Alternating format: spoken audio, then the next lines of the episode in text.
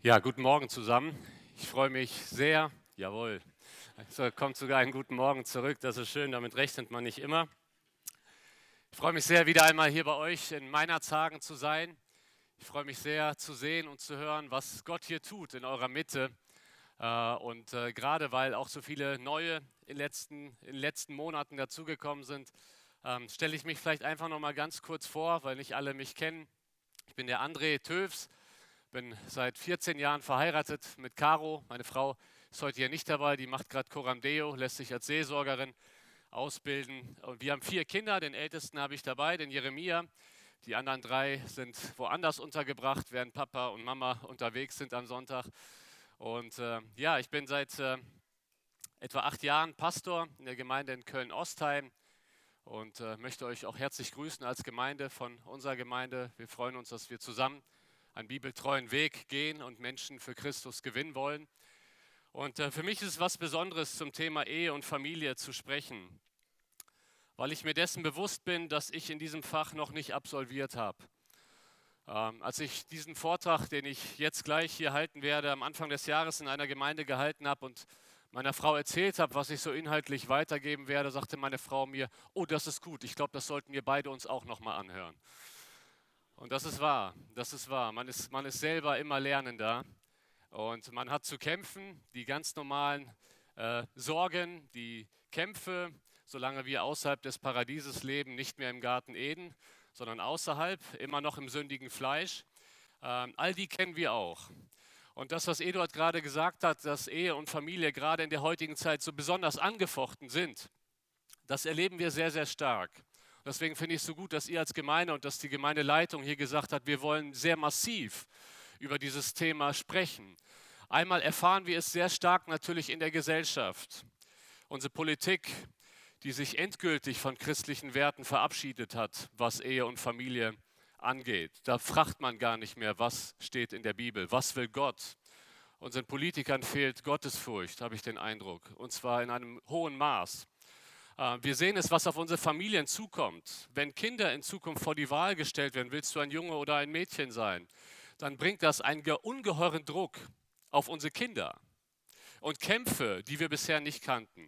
Und deswegen müssen wir als Gemeinden Familien stärken. Da, da steht ein Kampf an und der findet jetzt schon statt.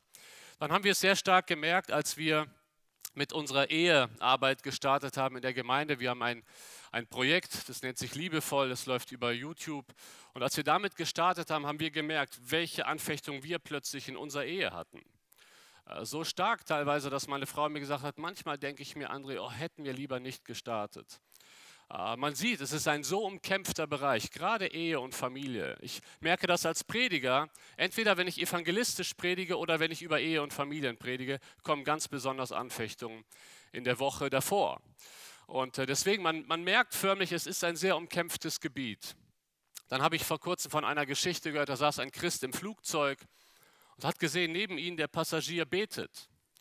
Und äh, dachte, er hat sich gefreut im ersten Moment. Ach, noch ein Christ neben mir. Und sie kommen ins Gespräch und er sagt, nein, nein, ich bin kein Christ, ich bin von der anderen Seite, ich bin Satanist. Und ich bete, weil wir uns in diesem Jahr vorgenommen haben, gegen Ehen und Familien zu beten. Ich weiß nicht, ob die Geschichte stimmt, ich habe sie gehört, ich kann sie nicht überprüfen. Aber wir glauben, dass gerade in der, in der, in der finsteren Welt, und das hat Eduard auch gerade nochmal so gut auf den Punkt gebracht, dass da Kämpfe stattfinden. Und deswegen ist es so gut, wenn wir uns in den Gemeinden mit diesen Themen beschäftigen. Ich habe heute ein Warndreieck äh, mitgebracht. Äh, nicht, weil ich viele Warnungen aussprechen möchte, das vielleicht auch. Hier und da muss auch immer wieder gewarnt werden. Mir geht es mehr um die Form. Mir geht es um das Dreieck. Eine christliche Ehebeziehung ist eigentlich immer eine Dreiecksbeziehung. Und wir kennen wahrscheinlich diese Illustration. Auf der einen Seite die Ehefrau, auf der anderen Seite der Ehemann, aber in der Mitte ist Christus. Und die Beziehung zwischen Mann und Frau, wie sie ist, darüber werden wir morgen Abend sprechen. Das Miteinander in der Ehe. Heute geht es in diesem Thema, heute Morgen vor allen Dingen um die vertikale Beziehung in der Ehe, um die Beziehung zu Gott. Wie sieht wirklich eine Ehe aus, wo Gott im Mittelpunkt ist? Wisst ihr, unser Problem ist, wenn wir lange genug Christen sind, dann wissen wir, was wir antworten sollen. Das ist manchmal ein Problem. weil wir uns Dinge einreden, aber es ist nicht wirklich das, was in unserem Herzen ist, sondern es ist das, was wir auswendig gelernt haben, was die richtige Antwort ist. Wenn ich dich heute fragen würde, ganz persönlich, ist Christus, ist Gott das Zentrum in eurer Ehe? Vielleicht würdest du im ersten Moment sagen, ja natürlich, weil ich gehe in die Gemeinde. Ja natürlich, weil wir wollen prinzipiell für ihn leben. Aber ist es wirklich so aktuell, dass Gott wirklich das absolute Zentrum in eurer Ehe ist, dass sich alles nur auf Gott ausrichtet, dass der erste Gedanke, wenn du morgens aufstehst, ist Gott, ich bin so froh, mit dir verbunden zu sein. Wie kann ich heute für dich leben? Ist das wirklich immer die Realität in unseren Ehen? Ich glaube ganz ehrlich nicht. Es ist oft ein Wunsch da und das ist gut, dass zumindest der Wunsch da ist. Aber oft ist es nicht die Realität. Und ich möchte heute Morgen darüber sprechen, wie sieht das denn aus, wenn eine Ehe ganz auf Gott ausgerichtet ist? Und was hat das aber auch für Auswirkungen für die Ehe? Den ersten Punkt meiner Predigt, der erste Punkt meiner Predigt lautet, die höchste Bestimmung für das Ehepaar ist die Anbetung Gottes. Weißt du, und auch wenn du hier sitzt heute Morgen nicht verheiratet bist und vielleicht auch nicht in absehbarer Zeit heiraten wirst, glaube ich, dass du aus diesem Vortrag, aus dieser Predigt auch viel für dich mitnehmen kannst. Denn es sind allgemeine Prinzipien, die gelten für alle Menschen, aber ich möchte sie auf die Ehe anwenden. Die höchste Bestimmung für das Ehepaar ist die Anbetung Gottes. Was meinen wir mit Anbetung? Was meine ich mit Anbetung? Bei Anbetung geht es nicht nur um das Singen von Liedern. Das ist wichtig, das ist ein Teil der Anbetung, gerade auch im Gottesdienst, dass wir als Gemeinde Gott anbeten. Aber Anbetung ist so viel mehr. Anbetung ist ein komplett auf Gott ausgerichtetes Herz, was ihm gehorchen will, auch wenn es schwer fällt, was ihm im Leid auch die Ehre gibt, so wie Hiob, der Herr hat gegeben, der Herr hat genommen, der Name des Herrn sei gepriesen. Anbetung ist Montagmorgen auf der Arbeit, die Arbeit zur Ehre Gottes machen wollen. Es ist da, wo uns niemand sieht und wir in Versuchungen kommen, zu sagen, Herr, du bist mir viel wichtiger, ich will, ich will deinen Willen tun und nicht jetzt der Versuchung nachgehen. Ganz im stillen Kämmerlein, wo wir mit unserem ganzen Herzen zu Gott hingezogen sind und ihn allein verehren wollen, wo wir aus ihm unsere ganze Sicherheit, unseren ganzen Halt beziehen. Das ist Anbetung. Und das Singen ist nur ein Teil dessen. Und diese Anbetung ist die Bestimmung eines jeden Menschen und damit auch eines jeden Ehepaars. Ich möchte einige Stellen aus dem Alten und Neuen Testament vorlesen. Da heißt es hier zunächst einmal in den zehn Geboten, und Gott redete all diese Worte und sprach, ich bin der Herr, der dein, dein Gott, der dich aus dem Land Ägypten, aus dem Sklavenhaus herausgeführt habe. Du sollst keine anderen Götter haben neben mir. Du sollst dir kein Götterbild machen, auch keinerlei Abbild dessen, was oben im Himmel und was unten auf der Erde oder was in den Wassern unter der Erde ist. Du sollst dich nicht vor ihnen niederwerfen und ihnen nicht dienen, denn ich, der Herr, dein Gott, bin ein eifersüchtiger Gott. Das Volk Israel ist hier an einem ganz entscheidenden Punkt in ihrer Geschichte. Gott hat das Volk Israel auf wundersame Weise aus der damaligen Weltmacht Ägypten herausgerissen. Er hat sie aus langer Sklaverei befreit und er will sie jetzt zu seinem Eigentum machen. Und genau an diesem Wendepunkt gibt er ihnen die zehn Gebote. Und es ist interessant, diese zehn Gebote, wenn ihr genau hingelesen habt, äh, hin, mitgelesen habt, sie beginnen nicht mit einem Gebot, sondern eigentlich erstmal mit einer Zusage. Gott sagt, ich habe euch errettet. Und das ist immer die biblische Reihenfolge. Erst kommt die Errettung, erst die Gnade und dann kommt das Gebot. Jetzt lebt auch so. Das ist genauso wie im Neuen Testament. Christus hat uns errettet, nicht aus Werken, aus Gnade, aber jetzt kommen die Werke. Jetzt lebt auch so. Und Gott sagt, weil ich dich gerettet habe, weil ich alles für dich bin, will ich, dass du mich alleine anbetest. Ihr Lieben, Gott will nicht an erster Stelle angebetet werden. Gott will allein angebetet werden. Er duldet keine anderen Götter neben ihm. Und genau da setzt der Römerbrief an. In Römer 1, da schildert Paulus die Gottlosigkeit der Heiden. Und schaut mal, was hier vorgeworfen wird. Römer 1, 21 bis 23. Weil sie Gott kannten, ihn aber weder als Gott verherrlichten noch ihm Dank darbrachten, sondern in ihren Überlegungen in Torheit verfielen und ihr unverständiges Herz verfinstert wurde. Indem sie sich für Weise ausgaben, sind sie zu Narren geworden und haben die Herrlichkeit des unvergänglichen Gottes verwandelt in das Gleichnis eines Bildes vom vergänglichen Menschen und von Vögeln und von vierfüßigen und kriechenden Tieren. Gott sagt, ich habe mich in der Schöpfung geoffenbart, aber der Mensch hat nicht mich angebetet, sondern er hat etwas anderes angebetet. Aber genau weil das hier zum Vorwurf gemacht wird, sehen wir doch, dass das unsere Hauptbestimmung ist. Gott hat sich offenbart und ein jeder Mensch wurde zu Gott hingeschaffen. Wir wurden nicht nur von Gott geschaffen, sondern auch zu ihm hingeschaffen. Jedes Geschöpf auf der ganzen Erde soll Gott anbeten. Das, was die Engel im Himmel machen, sie machen es ununterbrochen. Eine ganze Ewigkeit lang sind sie im Himmel, sie sehen Gott und sie rufen heilig, heilig, heilig. Sie beten an, ununterbrochen. Und genau das ist das, was Gott von uns Menschen möchte, dass wir ihn verehren, ihn anbeten. Und der Vorwurf hier in Römer 1 ist nicht, die Heiden haben aufgehört anzubeten, sondern sie haben die Anbetung vertauscht. Der Mensch betet immer an. Gott hat uns als Menschen zu Anbetern geschaffen. Wir beten immer etwas an. Die Frage ist, wen beten wir an oder was beten wir an? Wir denken da häufig, wenn wir an Götzendienst denken, leider viel zu häufig nur an das Alte Testament und an Statuen. Aber schaut mal, Paulus sagt gerade auch im Neuen Testament, dass Götzendienst viel mehr ist. Viel mehr ist, als sich vor einer Statue niederzuknien. Kolosser 3, Vers 5. Tötet nun eure Glieder, die auf der Erde sind. Unzucht, Unreinheit, Leidenschaft, böse Begierde und Habsucht, die Götzendienst ist. Was ist Habsucht? Habsucht ist immer etwas haben wollen, was meinen Mangel ausfüllt. Und schau mal, das ist doch eigentlich der, der Platz, den Gott einnehmen möchte in unserem Leben.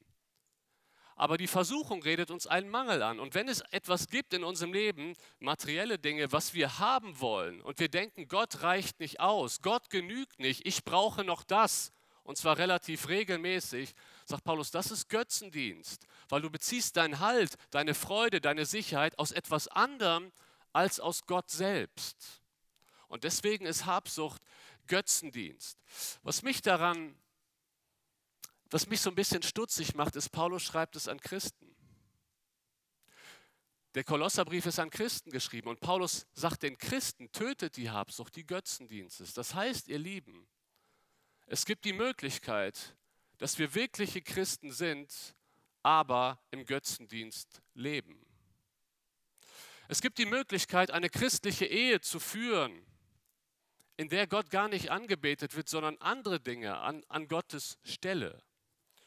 Das gibt es leider, das kann vorkommen in einer christlichen Ehe. Und deswegen möchte ich uns heute Morgen wirklich die Frage noch einmal stellen. Hängen wir unser Herz wirklich an Gott? Oder an etwas anderes. Ich habe euch einige Testfragen mitgebracht. Und das, womit du persönlich die Lücken füllst, sagt eigentlich, wer dein Gott ist oder eben auch dein Götze. Ich bin am glücklichsten, wenn. Füll das mal für dich gedanklich jetzt mit aus. Am meisten fürchte ich, Punkt, Punkt, Punkt, zu verlieren. Ich fühle mich nicht wohl, wenn ich, Punkt, Punkt, Punkt nicht bekomme. Punkt, Punkt, Punkt gibt mir die Sicherheit, die ich brauche. Ohne Punkt, Punkt, Punkt könnte ich nicht leben. Was ist es in deinem Leben? Schaut mal, manchmal können es Dinge sein, die an sich gut sind. Aber wenn sie einen zu hohen Stellenwert in unserem Leben haben, werden sie zum Götzendienst. Rahel im Alten Testament sagt, gib mir Kinder oder ich sterbe. Kinder sind was Gutes. Es ist was sehr Gutes, wenn eine Frau einen Mutterwunsch hat. Aber hier ist für sie etwas, was an sich gut ist, zum Lebensinhalt geworden. Sie, könnt, sie würde hier eintragen, ohne Kinder könnte ich nicht leben. Dann ist etwas, was gut ist, für sie zum Götzen geworden. Es kann der Wunsch nach einem Partner sein. Gott, ich will, ich brauche einen Partner.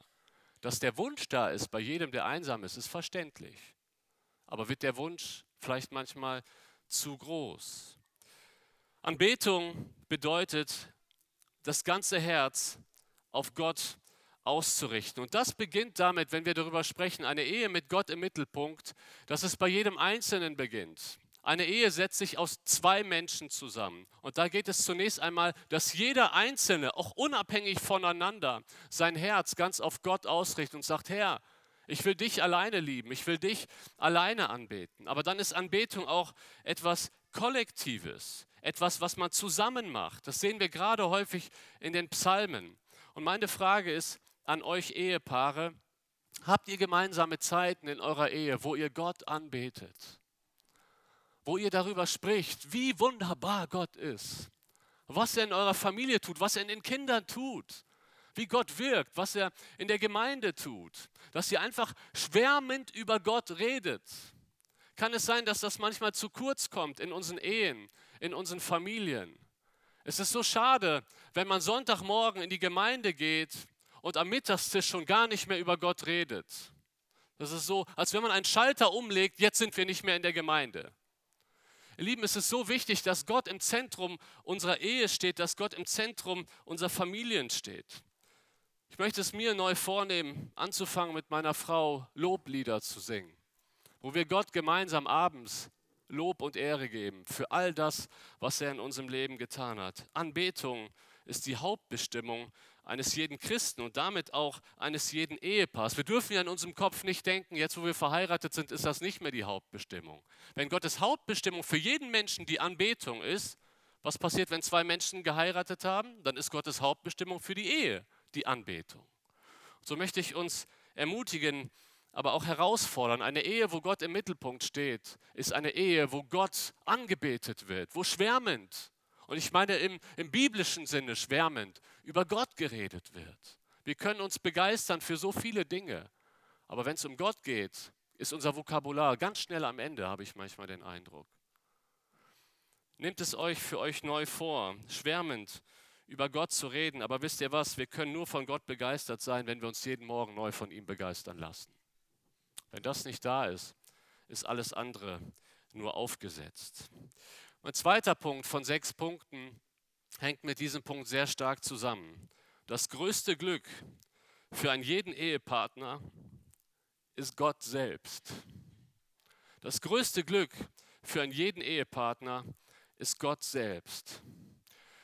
Ich darf immer wieder mal Traupredigten halten und ich finde es immer spannend, wenn das Ehepaar, das heiratet, sie suchen sich den Vers aus, über den ich predigen soll, wenn sie sich einen Vers aussuchen, der gar nicht so typisch ist. Also ich predige auch gerne über 1. Korinther 13, ja, das sind so eher die typischeren und sehr passenden Trauverse. Aber ich habe letztes Jahr ein Paar trauen dürfen, die haben sich Psalm 16 gewünscht. Und ich wurde so gesegnet durch die Predigtvorbereitung, weil ich einiges erkennen konnte für mich, für meine Ehe. Im Psalm 16, Vers 2, da sagt David, ich habe zu dem Herrn gesagt, du bist mein Herr. Es gibt kein Glück für mich außer dir. Einmal sagt David nicht nur hier, du bist ein Herr, er sagt, du bist mein Herr. Aber dann gerade der letzte Teil fasziniert mich so an diesem Vers. Es gibt kein Glück für mich außer dir. Und dieser Gedanke, der wird dann weitergeführt in den Versen 5 und 6. Der Herr ist das Teil meines Erbes und mein Becher. Du bist es, der mein Los festlegt. Die Messschnüre sind mir gefallen auf liebliches Land. Ja, mein Erbteil gefällt mir. Wenn David hier von einem Becher spricht, dann meint er eigentlich den Inhalt. So ähnlich wie Psalm 23. Der Herr schenkt mir voll ein. Gott, mein Becher ist voll. Ich bin so voller Freude, wenn ich mit dir verbunden bin. Und dann erwähnt er hier das, sein Erbe und die Messschnüre. Da müssen wir jetzt ins Buch Josua gehen. Das machen wir jetzt nicht in der Ausführlichkeit, aber da wurde das Land verteilt. Da wurde das losgeworfen, welche, welcher Stamm Israel bekommt welches Stück Land. Und die Leviten, die haben kein Land bekommen. Das steht in 5. Mose 10. Schaut mal mit welcher Begründung. Darum bekam Levi weder Anteil noch ein Erbe mit seinen Brüdern. Der Herr selbst ist sein Erbteil, so wie der Herr, dein Gott, ihm zugesagt hat. Und das ist das, was David hier aufgreift. Er sagt, ich habe dich. Du bist alles, was ich brauche. Und ich finde das so stark, gerade wenn wir uns doch vergegenwärtigen, David hatte alles, was man sich wünscht. Also egal, was du dir jetzt gerade wünschst, David hatte es als König. Er war verheiratet. Er hatte viel materiellen Besitz. Er hatte Macht. Er hatte Ansehen bei den Menschen. Er konnte Entscheidungen treffen. Wenn David durch die Stadt ging, hat man ihn gegrüßt. Es war der Mann in Israel und er war erfolgreich, sehr erfolgreich. Und David sagt, all das, all das gibt mir keine echte Erfüllung, sondern der wahre Grund meines Glücks ist der Herr selbst. Darf ich euch was sagen als Ehepaare?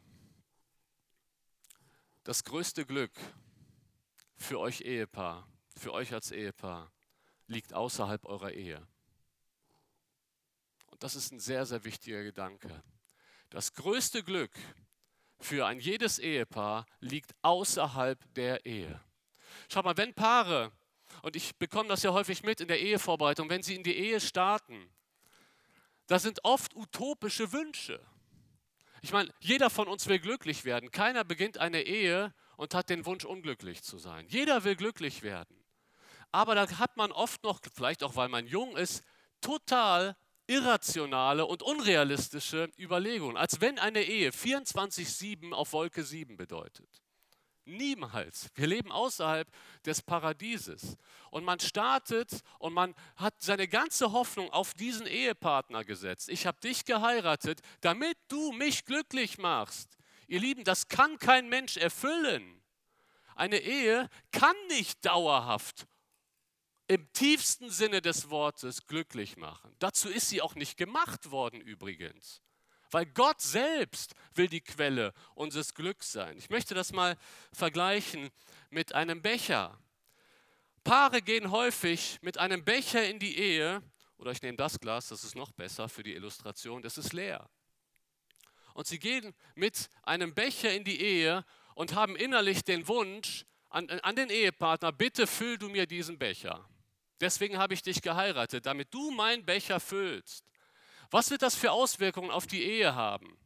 Es wird Druck aufgebaut auf den Ehepartner. Deswegen habe ich dich geheiratet, damit du meinen Becher füllst.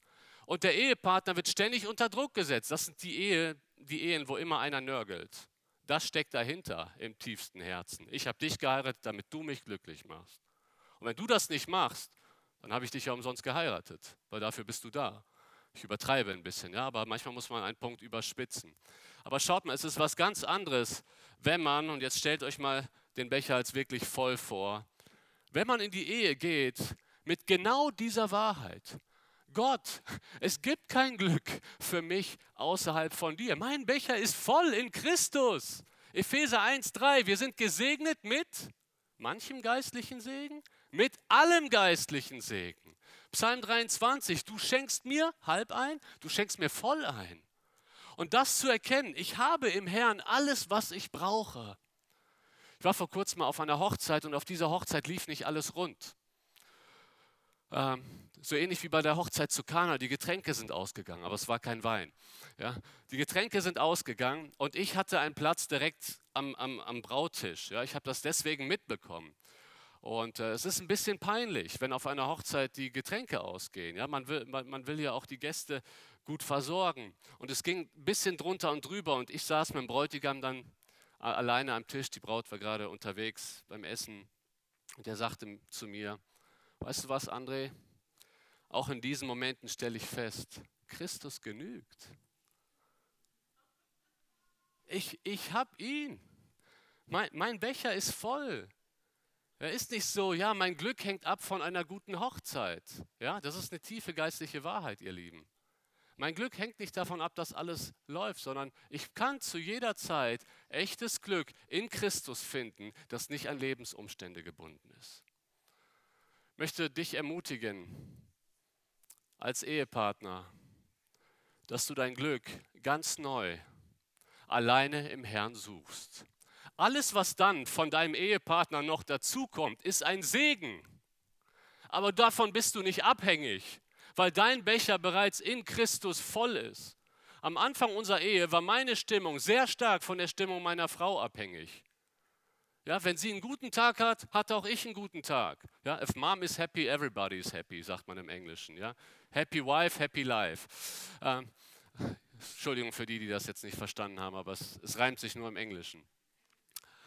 Ähm, Und das ist doch der Punkt. Das ist doch der Punkt. Wenn ich verstehe, mein Glück finde ich einzig und allein im Herrn, dann gehe ich mit einem vollen Becher in die Ehe und ich erwarte nicht von meinem Ehepartner, dass er mich glücklich macht, sondern ich habe alles, was ich brauche in Christus und ich bin frei zu geben, auch wenn ich nichts bekomme. Ja, es tut weh, wenn der Ehepartner uns nicht so liebt, wie wir es gerne hätten, wenn der Ehepartner uns nicht jedem Wunsch von den Augen abfüllt, aber ich habe alles in Christus, mein Becher ist voll und ich kann trotzdem selbstlos lieben. Ihr Lieben, das macht einen riesen Unterschied und ich möchte euch als Ehepaare ermutigen, macht, führt euch das immer wieder vor Augen, was ihr in Christus habt. Wir kommen zum dritten Punkt und das ist ein sehr entscheidender Punkt, die größte Befreiung für jede Ehe ist das Evangelium. Das Evangelium ist die größte Befreiung, die sich jeder Ehepartner vorstellen kann. Bei all den Unzulänglichkeiten, und ich kenne meine, ich habe sie vor Augen und meine Frau hilft mir, sie zu erkennen. Als Ehemann, als Vater, wenn ich immer wieder nur meine Unzulänglichkeiten sehen würde, ich würde verzweifeln. Und vielleicht geht es dir ähnlich. Vielleicht sitzt du heute hier und bist verzweifelt, weil du ständig zu hören bekommst, wo du in der Ehe versagst. Das treibt uns in die Verzweiflung, weil wir nicht Versager sein wollen. Aber vielleicht bist du deswegen sogar betrübt heute hier und du siehst, was alles nicht gut läuft. Alles, was du nicht gut machst als Ehemann oder als Ehefrau. Das Evangelium ist die größte Befreiung für die Ehe. Ich habe lange Zeit gedacht, dass das Evangelium nur für Nichtchristen da ist. Kennt ihr diesen Gedanken? Evangelisation, da wird das Evangelium verkündigt, da holen wir die Nichtchristen her. Ich stelle mehr und mehr fest, je mehr ich feststelle, wie verdorben ich nach wie vor bin, wie sehr ich Christus brauche, jeden Tag, wie gut das Evangelium ist. Jeden Tag dürfen wir mit einem, auf einem weißen Blatt neu beginnen, weil seine Gnade und Barmherzigkeit jeden Morgen neu für uns da ist. Das Evangelium hat zwei Kernbestandteile. Einmal sagt das Evangelium, wir sind gerechtfertigt worden aus seiner Gnade. In Römer 3, Vers 23 und 24, da heißt es, denn alle haben gesündigt und erlangen nicht die Herrlichkeit Gottes und werden umsonst gerechtfertigt durch seine Gnade durch die Erlösung, die in Christus Jesus ist. Das, was mich an der Rechtfertigungslehre so immer wieder begeistert und bewegt, ist, dass Christus alles getan hat. Schaut mal, Gott hat einen Maßstab gesetzt und sein Maßstab ist vollkommen. Und an diesen Maßstab, an den Maßstab seiner eigenen Heiligkeit, seiner eigenen Gerechtigkeit, gelangen wir alle nicht hin. Wir können uns noch so sehr bemühen. Wir können uns noch so sehr bemühen, uns anstrengen. Wir werden nie vollkommen sein. Und Gott weiß das, dass wir alle Sünder sind und er mangelt den Ruhmes, den wir bei Gott haben. Aber dann kam Christus auf die Welt und es ist so gut, dass wir uns das als Christen neu vor Augen führen. Jesus hat das perfekte Menschsein gelebt. Er hat jedes Gebot gehalten. Jedes Gebot. Er hat das Gesetz erfüllt, geht ans Kreuz, nimmt unsere Sünden auf sich und wisst ihr, was Gott macht, wenn wir auf Jesus vertrauen und unser Leben auf Christus setzen? Gott erklärt uns, uns, die wir es nicht geschafft haben, für gerecht. Per richterlichem Urteilsspruch. Das ist die Rechtfertigungslehre. Gott sagt nicht nur, du bist nicht mehr schuldig, Gott sagt, du bist gerecht. Ich übertrage Christi Gerechtigkeit auf dich. Ihr Lieben, wir fühlen uns oft nicht gerecht, oder? Aber wir sind gerecht gesprochen, allein durch den Glauben. In einem alten Lied, ich weiß nicht ehrlich gesagt nicht, wie alt es ist, aber in einem Lied, das ich sehr schätze, da heißt es, sein Kleid für meins, ein Tausch so wunderbar. Ein Schuldgewand trug er, das meines war. Gerechtigkeit umhüllt mich den Rebell. Ich lebe in ihm. Er starb an meiner Stelle. Der zweite wichtige Bestandteil des Evangeliums ist, und das müssen wir uns als Ehepaare, als Kinder Gottes auch vor Augen führen, er hat uns angenommen. Römer 8, Verse 15 und 16. Denn ihr habt nicht einen Geist der Knechtschaft empfangen, wieder zur Furcht, sondern einen Geist der Sohnschaft habt ihr empfangen, indem wir rufen, aber Vater. Der Geist selbst bezeugt zusammen mit unserem Geist, dass wir Kinder Gottes sind. Gott hat uns nicht nur für gerecht erklärt, er hat uns in seine Familie aufgenommen. Als Kind Gottes bist du angenommen von Gott, angenommen in seine Familie. Und das möchte ich jetzt auf die Ehe anwenden. Vielleicht fragst du dich jetzt, okay, ja, das Evangelium kenne ich. Was hat das mit meiner Ehe zu tun? Einmal befreit uns das Evangelium von Versagensängsten. Ich muss nicht mit der Angst leben, den Maßstab nicht zu erreichen, weil Jesus an meiner Stelle den Maßstab vollkommen erreicht hat. Ich habe euch mal ein wunderbares Bild mitgebracht, vielleicht kann man es gut erkennen. Da ist ein Mädchen in einem Wasserlaufball. In diesem Wasserlaufball, sie ist mitten auf einem, auf einem See. Außerhalb dieses Balls würde dieses Mädchen sofort untergehen. Aber in diesem Ball ist sie in einem Schutzraum. Ja, sie kann da drinnen fallen, aber sie fällt weich, sie wird aufgefangen. In Römer 5, Vers 1 steht, wir haben Zugang zur Gnade, in der wir stehen. Ich möchte dir heute etwas zusprechen, wenn du ein Kind Gottes bist. Du befindest dich im Raum der Gnade. Du fällst und du versagst als Ehefrau.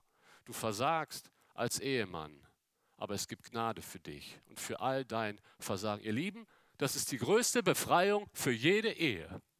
Immer wieder zurück zum Evangelium. Und mehr noch, das Evangelium klärt unsere eigentliche Identität, weil die Gnade mir ermöglicht, meine Identität und Sicherheit aus der Beziehung zu Gott abzuleiten, bin ich davon befreit, sie davon abzuleiten, was Menschen über mich denken.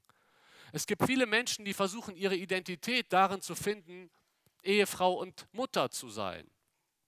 Es gibt Männer, die versuchen ihre Identität darin zu finden, ich bin der perfekte Ehemann, der Versorger und deswegen will ich Erfolg haben im Beruf.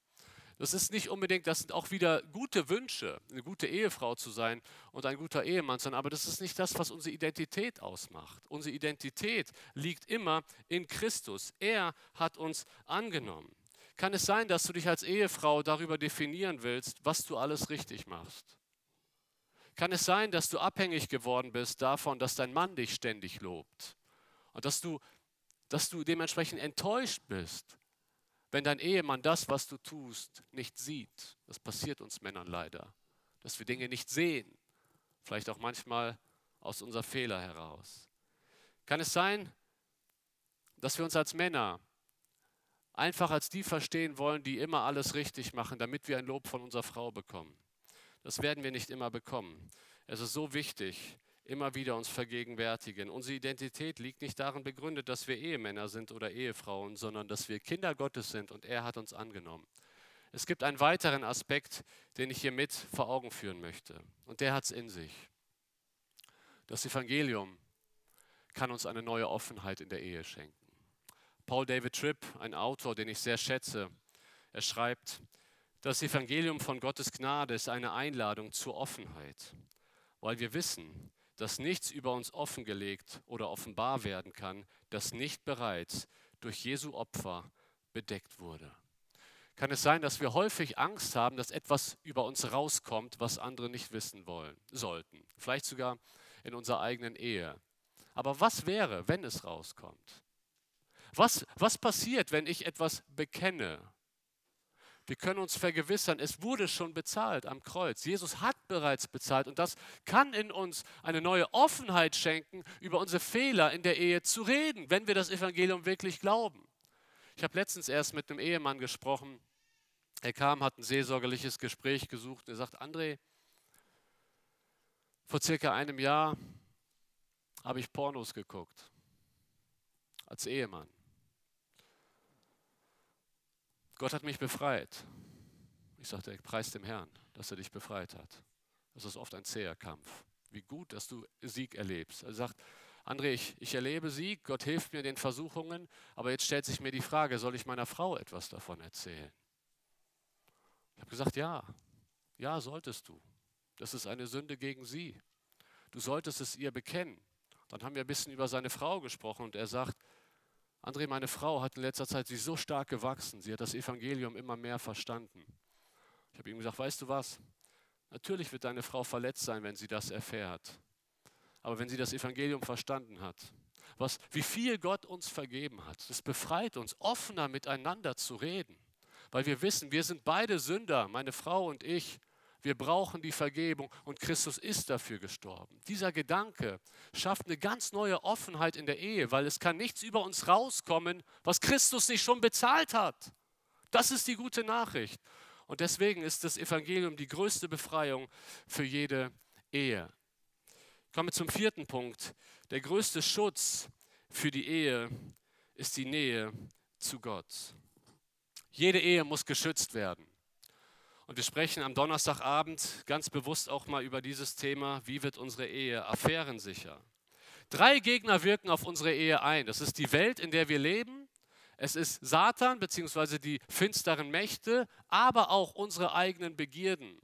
Und ich glaube, sie sind mit der größte Feind. Der größte Feind steckt in uns. Manchmal hilft es ja, eine Sache durch das Gegenteil zu erklären. Wenn wir darüber sprechen, was ist der größte Schutz für die Ehe, stellen wir doch mal die Gegenfrage, was ist die größte Gefahr für die Ehe? Lass mich dir mal Folgendes sagen, die größte Gefahr für deine Ehe steckt in dir.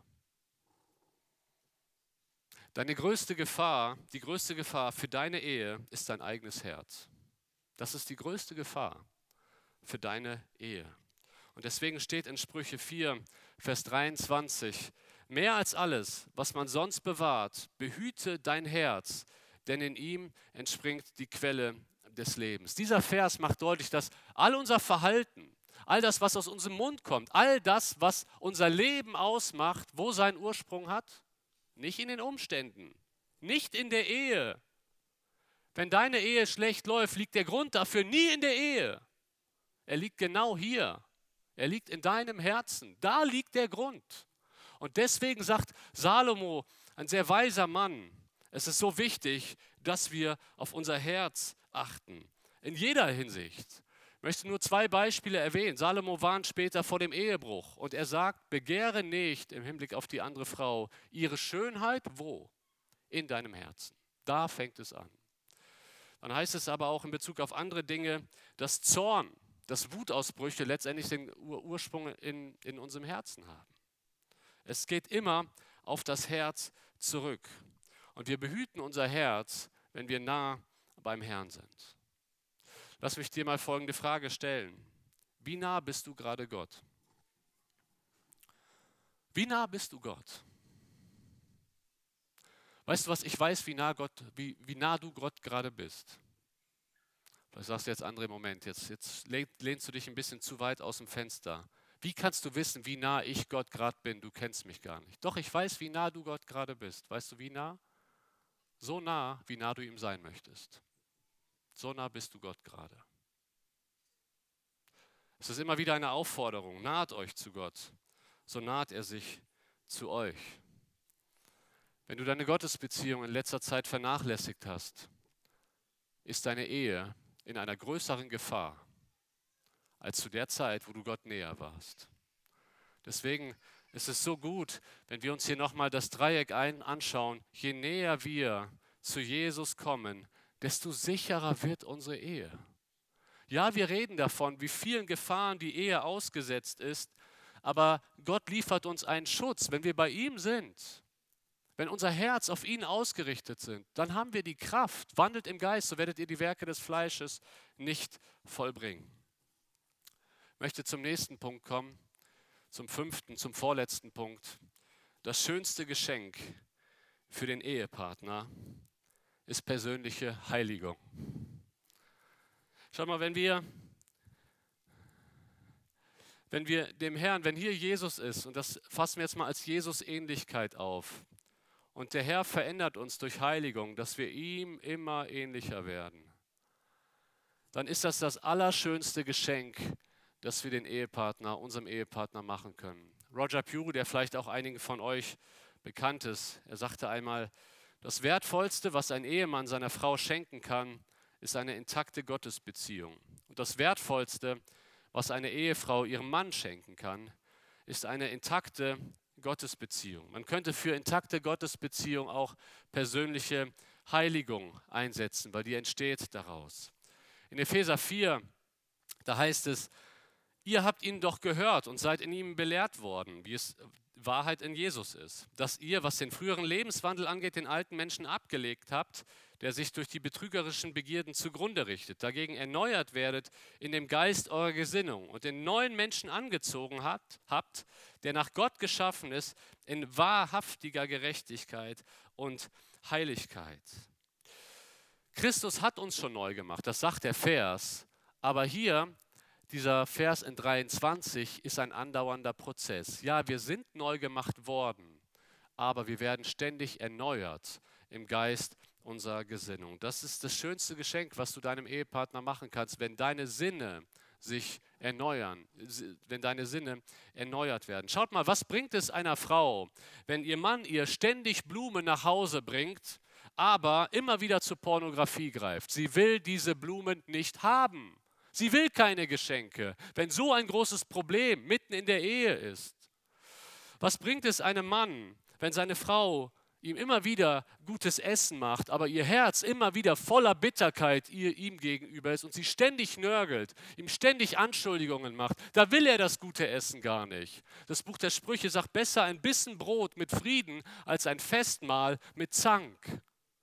Das größte Geschenk ist nichts Materielles, was wir unserem Ehepartner machen können. Das schönste Geschenk ist ein Christusähnlicher Charakter. Wenn du mal auf deine Ehe zurückschaust, wie habt ihr beide euch entwickelt? Vielleicht seid ihr fünf Jahre verheiratet, vielleicht seid ihr zwei Jahre verheiratet oder 15, 20, 30 Jahre verheiratet. Kann deine Frau von dir sagen, ich sehe immer weniger, weiß nicht, Johann, ich nehme jetzt einfach mal irgendein Beispiel. Ich sehe immer weniger Johann, ich sehe immer, immer mehr Christus. Kann, kann dein Ehemann von dir sagen, ich sehe immer weniger Lydia. Ich sehe immer mehr Christus in dir. Ihr Lieben, ich kann das Gott die Ehre aus eigener Erfahrung sagen, es gibt nichts Schöneres. Es gibt nichts Schöneres, als zurückzuschauen und festzustellen, ja, wir, wir sind noch nicht da, wo wir sein wollen, aber wir sind nicht mehr da, wo wir mal waren. Der Herr hat so vieles getan.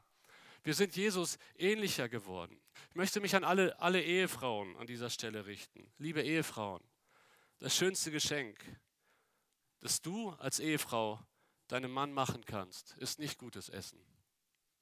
Darüber wird er sich auch freuen, aber das ist nicht das schönste Geschenk. Das schönste Geschenk ist nicht der tolle Webergrill, das du deinem Mann machen kannst. Das schönste Geschenk ist auch nicht deine äußere Schönheit, auch wenn er sich darüber berechtigterweise freut. Das schönste Geschenk ist dein geheiligter Charakter. Ihr Lieben, mich bewegt es so sehr, meine Frau zu beobachten. Es bewegt mich zu sehen, wie sie im Wohnzimmer früh morgens aufgestanden ist und ihre Bibel liest. Und sie wird geheiligt im Wasserbad des Wortes. Mich bewegt es, wenn ich nach Hause komme und sie hat Bibelverse mit den Kindern auswendig gelernt. Und Bibelverse hängen in unserer Küche überall, die auf Christus hinweisen. Mich bewegt es, wenn ich Samstagabend nach Hause komme und meine Frau ist bis spät in der Küche und backt für die 15 Leute, die am, Samstag, am Sonntag kommen nach dem Gottesdienst. Und ich weiß, sie macht das alles, weil sie Christus so sehr liebt. In diesen Momenten denke ich, ich bin der glücklichste Ehemann. Weil nichts ist schöner, als mit einer Frau verheiratet zu sein, die Christus ähnlich ist. Wo die Frucht des Geistes so zum Vorschein kommt. Und ich schaue zurück, wo ich sie geheiratet habe und jetzt, 14 Jahre später, und es ist so viel Gutes passiert. Liebe Ehefrauen, das schönste Geschenk, was ihr euren Männern machen könnt, ist ein geheiligter Charakter. Liebe Ehemänner, das schönste Geschenk, was ihr für eure Frauen machen könnt, sind nicht Blumen. Das schönste Geschenk ist auch nicht mal eine Auszeit allein mit der Frau so gut das ist. Und wir haben es auch genossen in diesem Jahr wieder mal ein Wochenende für uns alleine, ohne Kinder. Aber das schönste Geschenk, was du deiner Frau machen kannst, ist, dass sie immer weniger dich sieht und immer mehr Christus in dir. So wie Paulus sagt, nicht mehr ich lebe, sondern Christus lebt in mir. Das, was ich jetzt lebe, das lebe ich im Geist für den Sohn Gottes, der mich geliebt und sich selbst für mich hingegeben hat. Deswegen sollte das der Fokus sein. Mach dir heute Gedanken, wenn du nach Hause kommst. Wie sieht dein Plan für deine Heiligung aus? Was möchtest du tun, um Christus ähnlicher zu werden? Was möchtest du vielleicht bekennen deinem Ehepartner? Wo haben sich Schwerpunkte in eurer Ehe verschoben? Ich komme zu einem letzten Punkt.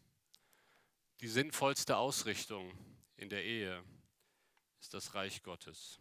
Es ist die, sinnvollste, die sinnvollste Ausrichtung. Matthäus 6, Vers 33. Und ihr merkt, das sind alles keine Bibelstellen, die ich hier anführe, die über die Ehe sprechen, sondern sie sprechen über jeden Christen. Aber deswegen müssen sie ja auch in die Ehe transportiert werden. Da heißt es, trachtet aber zuerst nach dem Reich Gottes und nach seiner Gerechtigkeit und das alles wird euch hinzugefügt werden.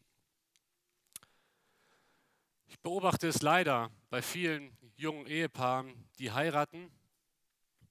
Danach stellt sich erstmal so ein Eheegoismus ein. Man sieht sie kaum mehr in der Gemeinde. Früher haben sie voll gedient. Jetzt entscheiden sie sich, sonntags mal schön zu brunchen, anstatt in den Gottesdienst zu kommen.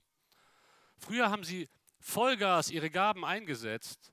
Jetzt klinken sie sich irgendwie auf, aus allen Diensten raus. Ja, wir brauchen ja auch Zeit für uns. Natürlich braucht jedes Paar Zeit für sich. Davon will ich gar nicht reden. Aber das Sinnvollste, was man als Ehepaar machen kann, ist, sich gemeinsam ganz auf den Herrn auszurichten. Manchmal sage ich bei der Hochzeit in einer Traupredigt, und das ist dann vielleicht im ersten Moment ein Schock, ich sage, Gott hat euch beide nicht nur zusammengeführt, damit ihr einander habt. Das war eigentlich nicht sein, das ist ein Teilaspekt. Es ist nicht gut, dass der Mensch alleine sei und dann schafft Gott die Ehe. Aber Gott hat euch nicht nur zusammengefügt, damit ihr jetzt einander habt sondern dass ihr zusammen ein starkes Gespann für sein Reich seid. Und eigentlich, schau mal, wenn du als Mann deine Frau wirklich liebst, was ist das Beste, was du für deine Frau wünschst? Wenn wir das jetzt mal durchdenken, die Ehe hat ein Ende, richtig? Mit dem Tod endet die Ehe. Manchmal schwer vorstellbar, ne? dass es im Himmel diese Form von Gemeinschaft so nicht mehr geben wird, sagt die Bibel. Aber die Ehe ist begrenzt auf weiß nicht, vielleicht, wenn es hochkommt, 60 gemeinsame Jahre. Aber dann beginnt die Ewigkeit. Richtig? Und das, wie wir unser Leben als Ehepaar jetzt gelebt haben, hat Auswirkungen auf die Ewigkeit. Das heißt, logisch gedacht, eigentlich ist es doch das Beste, was wir für unseren Ehepartner wünschen können, dass er, wenn er irgendwann vor Jesus steht, von Jesus ein Lob bekommt. Gut gemacht, du treuer Knecht. Aber sollten wir dann nicht jetzt schon unsere Ehe darauf ausrichten, dass es irgendwann zu diesem Lob kommt? Und dieses Lob hält eine Ewigkeit. Die Belohnung, die man bekommt vom Herrn, und die Bibel spricht von einem Preisgericht, wo wir belohnt werden nach unseren Werken, die hält eine Ewigkeit. Deswegen, wenn ich meine Frau doch liebe, will ich mit ihr jetzt ein Leben führen, dass sie irgendwann von Jesus selbst die größte Belohnung bekommt. Die hält eine Ewigkeit lang. Und sind Ananias und Sapphira ein großes Vorbild geworden. Ich mache es aus zeitlichen Gründen mehr im Überblick. Wir sehen das, Entschuldigung, nicht Ananias und Sapphira, Aquila und Priscilla. Ananias und Sapphira sind leider kein Vorbild, das möchte ich klarstellen. Aquila und Priscilla, wie sie sich einsetzen. Paulus sagt in Römer 16, grüßt Priska, damit ist Priscilla gemeint, und Aquila, meine Mitarbeiter in Christus Jesus, die für mein Leben ihren eigenen Hals preisgegeben haben, denen nicht allein ich danke, sondern auch alle Gemeinden der Nationen. Und dann sehen wir weiter, also hier, sie sind gemeinsam an der Front, sie haben ihr Leben für das Evangelium riskiert, als Ehepaar. Und man sieht sie immer zusammen. Ja, immer wenn der eine erwähnt wird, wird auch der andere erwähnt. Aquila und Priscilla, sie leiden gemeinsam für Christus. Dann begleiten sie Paulus von Korinth nach Ephesus.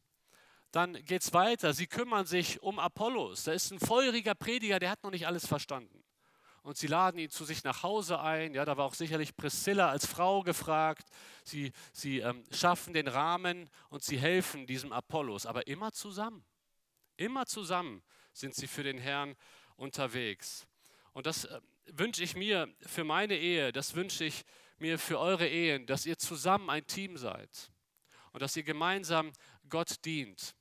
Ich habe mal ein Zitat mitgebracht von einem Pastor, Er sagt, wenn wir unseren Blick nicht auf Gott heften, dann verbringen wir unsere Zeit damit, Geringeres anzustarren, nämlich uns selbst. Diese Fehler machen viele Paare. Sie verbringen viel Zeit damit, auf sich selbst und den Partner zu sehen aber sie nehmen sich wenig Zeit, um unverwandt auf Gott zu schauen. Wenn Sie darauf also Ihr Augenmerk legen, fangen Sie natürlich an, jeden Aspekt Ihres Lebens auf die wenigen Jahre auszurichten, die Sie gemeinsam auf der Ehe, auf der Erde haben, anstatt sich auf die Millionen Jahre zu konzentrieren, die Sie in Gottes Gegenwart verbringen werden. Ich möchte euch als Ehepaare einladen, ermutigen und vielleicht auch herausfordern, redet gemeinsam darüber, warum hat Gott euch zusammengeführt? Was sind die guten Werke, die er für euch vorbereitet hat, für eure Ehe? Vielleicht ist das eine hilfreiche, ein hilfreiches Schema. Schaut mal, was ihr für Gaben habt. Gaben und Fähigkeiten des Ehemannes plus Gaben und Fähigkeiten der Ehefrau plus Möglichkeiten und Ressourcen plus Nöte und offene Türen. Daraus ergibt sich ein gemeinsamer Einsatz für den Herrn. Für uns in unserer Ehe war das Jahr 2017 eine große Wende. Da ist vieles passiert in unserem Leben und auch in unserer Ehe. Und wir haben festgestellt, wir leben ein Christsein, das sehr diesseitsorientiert ist. Das mussten wir schmerzlich feststellen. Ja, ich habe gepredigt, ich war auch schon Pastor, aber man kann immer wieder zurückfallen, dass einem Dinge wichtig werden, die Gott nicht wichtig sind. Oder ich habe es getrennt. Ich dachte, das ist mein Dienst in der Gemeinde, das ist meine Ehe. Und Gott hat uns deutlich gemacht, ich will euch zusammen gebrauchen. Natürlich in unterschiedlichen Funktionen, aber ich will euch zusammen gebrauchen. Dann haben wir festgestellt, okay, was, was, was will der Herr von mir? Ja, der Herr will, dass ich predige, dass ich das Evangelium verkündige. Wir haben geguckt, was hat er meiner Frau gegeben? Ganz ausgeprägt die Gabe der Hilfeleistung, Gastfreundschaft. Der Herr hat uns ein Haus geschenkt. Wir haben wirklich ein Haus geschenkt bekommen, ähm, was wir nutzen können mit elf Zimmern wo wir Leute unterbringen können. Und dann sehen wir, es gibt so viele Nöte. Es gibt Kinder in Deutschland, die in Heimen sind. Die könnten in christliche Pflegefamilien kommen. Da geht es ihnen viel besser. Da hören sie das Evangelium. Der Herr öffnet uns Türen. Zurzeit kommen so viele Menschen, auch wie bei euch hier, in unsere Gottesdienste. Ähm, mehr als je zuvor. Und wir haben gesagt, das ist jetzt unser gemeinsamer Dienst. Wir öffnen unser Haus. Leute können kommen. Einige Leute wohnen beständig bei uns. Meine Frau kocht immer für sie mit und wir können sie prägen. Ähm, da fragt man sich, oft werden wir gefragt, wie könnt ihr das? Da habt ihr ja keine Privatsphäre mehr. Wir sagen, ja, wir könnten das auch nicht. Aber der Herr hilft. Und das ist manchmal herausfordernd.